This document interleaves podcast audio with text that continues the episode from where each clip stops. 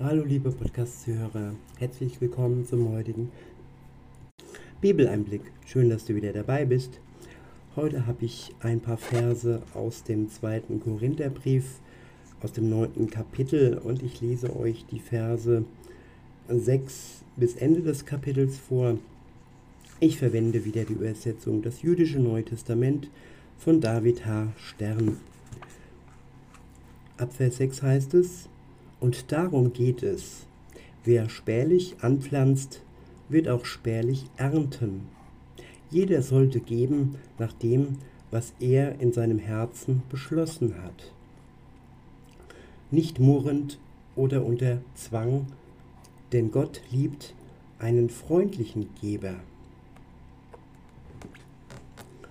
Ja, viele geben und haben im Hinterkopf, äh, ja dafür wieder etwas zu bekommen. Viele schreiben ihre Schuldscheine auf und machen dies dann anderen zum Vorwurf, dass sie anderen ja etwas gegeben hätten und der andere einem selbst zu wenig zurückgibt. Diese krampfhafte Forderung nach zurück, etwas zurückzubekommen von Menschen, ja, die macht uns, ja, die bringt uns in, Distan in Distanz zu Gott. Nämlich, wenn wir von Menschen etwas fordern, dann, ja, können wir von Gott nichts empfangen, weil wir ja denken oder erwarten, dass der Mensch uns gibt, weil wir ihm zuvor gegeben haben. Bei Gott ist das aber anders. Er gibt uns in vollen Zügen und aus dem, was wir von Gott empfangen, können wir wiederum anderen etwas abgeben. So heißt es weiter. Darüber hinaus hat Gott die Macht, euch mit jeder gnädigen Gabe im Überfluss auszustatten, so dass ihr alle Zeit in jeder Hinsicht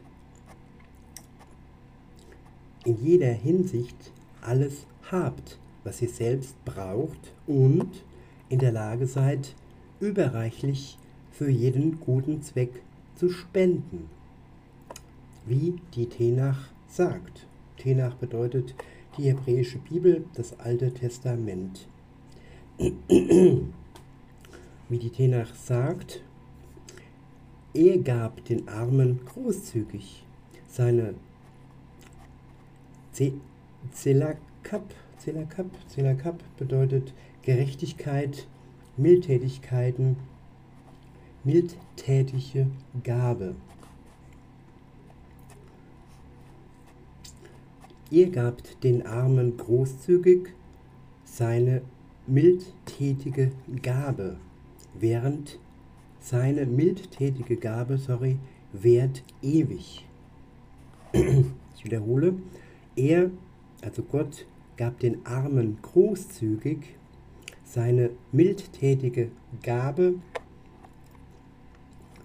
oder auch seine Gerechtigkeit, denn er gibt, weil er es in seiner Gerechtigkeit tut. Er macht uns gerecht.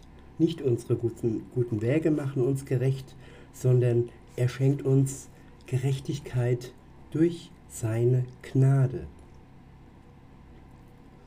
Und dies alles währet ewig. Ein anderer Mensch kann uns nur zu Lebzeiten zurückgeben, nachdem wir ihm etwas gegeben haben. Gott jedoch kann uns ewiglich ausstatten mit allem, was wir hier nötig haben auf der Welt, in der Welt und auch mit dem, was wir dann in der ewigen Welt nötig und geschenkt bekommen von ihm. Weiter heißt es, der, der die Saat für den Sämann gibt und Brot zur Speise, der wird euch eure Saat geben und mehren und die Ernte eurer mildtätigen Gabe vergrößern. Ja, wir geben und wir bekommen von Gott zurück. Er vergrößert das, was wir zuvor anderen gegeben haben. Weiter heißt es, der, der die Saat für den Sämann gibt und Brot zur Speise, der wird euch eure Saat geben und mehren und die Ernte eurer mildtätigen Gabe vergrößern. Ihr werdet in jeder Hinsicht reich werden, so dass ihr in allem großzügig sein könnt. Ja, wir werden nicht reich, indem wir uns an anderen Menschen bereichern. Wir werden reich durch das, was uns Gott schenkt. Und von dem wiederum, wie gesagt, können wir dann etwas weitergeben. Weiter heißt es, ähm, ich wiederhole nochmal, ihr werdet in jeder Hinsicht reich werden, sodass ihr in allem großzügig sein könnt. Und durch uns wird eure Großzügigkeit die Menschen veranlassen, Gott zu danken, indem die Durchführung dieses heiligen Dienstes hilft, nicht nur der Not des Gottesvolkes ab, sondern fließt auch über in den großen Dank, den die Menschen Gott sagen werden.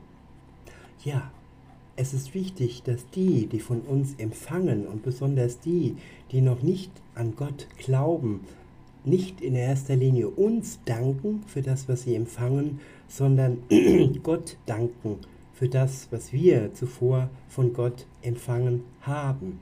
Und darauf sollten auch wir hinweisen und nicht uns in den Vordergrund stellen als mildtätigen Geber, sondern Gott, der uns zuvor alles geschenkt hat, was wir weitergeben. Weiter heißt es, denn die Durchführung dieses heiligen Dienstes hilft nicht nur der Not des Gottesvolkes ab, sondern fließt auch über in den großen Dank, den die Menschen Gott sagen werden. Indem ihr diesen Dienst darbringt, beweist ihr diesen Menschen, dass ihr Gott verherrlicht, indem ihr tatsächlich tut, was euer Bekenntnis zu der guten Nachricht des Messias fordert, nämlich großzügig mit ihnen und mit allen zu teilen.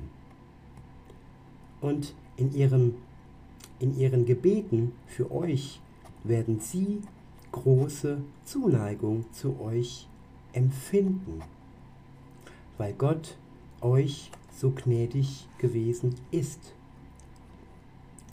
Dank sei Gott für seine unbeschreibliche Gabe. Ja, und die unbeschreiblichste und beste Gabe, liebe Zuhörerinnen, lieber Zuhörer, ist seine Gnade, dass er bereit war, seinen Sohn für uns hinzugeben, für unsere Schuld, damit wir befreit leben können, damit wir erlöst werden von der Last unserer Schuld, damit uns die Last abgenommen wird und wir im Vertrauen in Gott unser Leben weiterleben können, nachdem wir ja bereut haben, was wir sündiges taten, nachdem wir ja erlöst wurden durch die Gnade Gottes. In diesem Sinne, liebe Zuhörer, wünsche ich euch noch einen schönen Tag und sage bis denne.